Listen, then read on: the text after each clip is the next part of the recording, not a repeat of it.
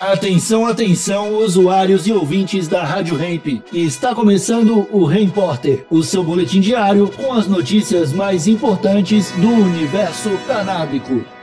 Agora com a palavra, Marcos Bruno. Fabricante do Malboro quer entrar no setor da maconha. Saudações canábicas, raça humana. Tudo na paz de Já? Começando com uma notícia aqui do Brasil. O governador do Distrito Federal, Ibanês Rocha, do MDB, sancionou nesta quarta-feira um projeto de lei de incentivo às pesquisas com cannabis para fins medicinais e cooperações estratégicas para o setor. Essa medida pretende fortalecer a capacidade operacional e científica das instituições públicas de ensino e pesquisa, órgãos públicos de prestação de serviço, especialmente na área de saúde, é claro, assim como instituições científicas, tecnológicas e de inovação em todas as atividades relacionadas ao uso medicinal da ganja. O texto é de autoria do deputado, e olhem o sobrenome dele, Leandro Grass, da rede. Grass em inglês, né, é mato e também é uma gíria para maconha. Que coincidência!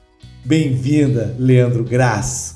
Essa proposta, que agora foi convertida em lei, então pretende impulsionar a difusão de informações sobre a cannabis e fornecer apoio e suporte técnico aos pacientes que fazem uso da maconha medicinal em diversos tratamentos.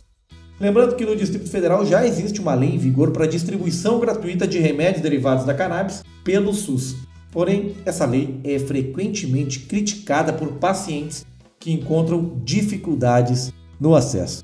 Vamos ver se essa nova lei aí muda alguma coisa lá naquele quadradinho do mapa do Brasil.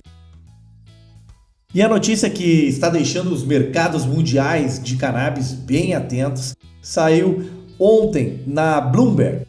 Depois de manter distância da maconha, a Philip Morris International, que é a fabricante dos cigarros Marlboro, começa a demonstrar interesse por este mercado cada vez mais aquecido.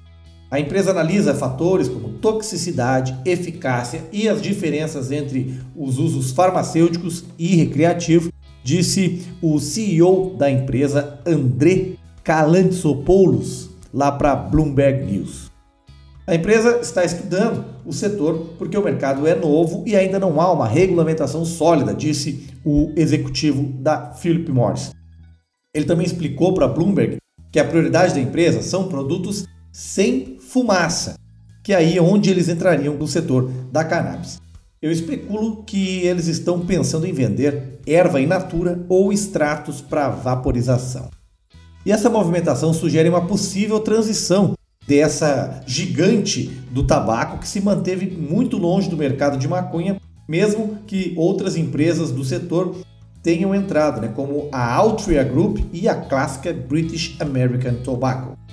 Há cinco anos, a Philip Morris investiu numa empresa israelense de cannabis medicinal, a Cycle Medical, mas a aposta não está relacionada a produtos de maconha para uso adulto. Então a gente acompanha tudo que acontece no Brasil e no mundo, só aqui no Repórter, de segunda a sexta, às 8h20 às 12h20, só na Rádio Hemp. Falou!